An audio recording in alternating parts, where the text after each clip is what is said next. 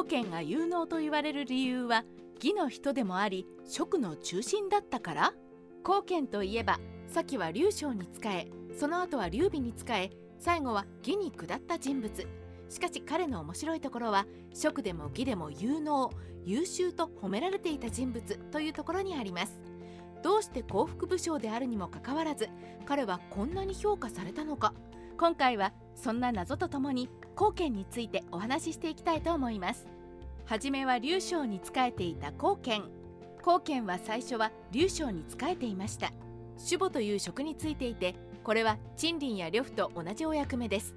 現在でいう帳簿経理や会計のお仕事ですね。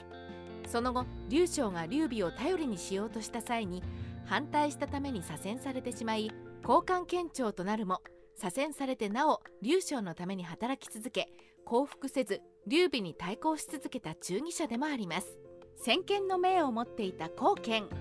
劉将が劉備を呼び寄せようとした時に後見はこれに反対しました。この時に後見は武将として扱えば不満を抱かせ客人として礼遇すると一国に2人の君主がいることになる。劉備が勢力を固めようとすれば我々は滅ぼされてしまいます。と意見するも劉将には退けられて左遷されてしまいます。この後はまさに後見が忠告した通りになりました。その後劉備に仕えた後見は漢中の大切さを劉備に進言したことで劉備の漢中攻略が行われます。後見は先見にとても優れた人物であったことがわかりますね。忠義者後見後見は劉将に仕えていた際前述したように劉備の危険性を訴えました。しかしその中言は劉将に届くことはなく後見は左遷されてしまいます。その後劉将から配下たちの心は離れて劉備の側についていってしまいますが後見はそうではありませんでした。後見は左遷されていたにもかかわらず認知を守り続け君臣の礼を守り続けたのです。その忠義は劉備に仕えた後も義に下った後も高い評価を受け続けました。後見義へ。医療の戦いの前には劉備を諌めるも受け入れられずその後戦いの中で退路を断たれた後見は語に下るくらいならばと義に降伏することとなります。このことを宗妃に陳平と関心に習おうとしたのかと嫌み尋ねられた時には敗軍の将が死を免れようとしただけであり個人を手本にしたとは言えませんと自身を正当化せずはっきりと受け答えをしました。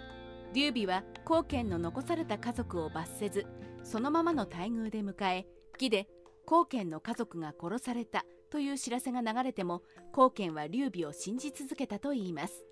その後後見は職に戻ることはないまま義で最後を迎えました。両国から評価された後見後見は義で最後を迎えるまで厚遇されました。しかし基本的にこの時代では敵国に下った武将は厚遇された後に何らかの理由をつけられて処罰されることがあったのは事実です。その中でも後見は義でそして元いた国であった職で両方で信頼され称賛されそして天寿を全うしました。陳寿は義に下った将であるにもかかわらず後見を職所に名を残し気高く大きな器量の持ち主で見識に優れていた。と評価しています。義での厚遇はなぜ？職での評価はなぜ？ちなみに後見は降伏した人物でありながら皇帝の顧問官や陳南将軍となり後に益州志士社記将軍義道三氏となって参考待遇の扱いを受けています。そして没年は双方の代なのでほぼ天寿を全うできたと見てよいでしょう。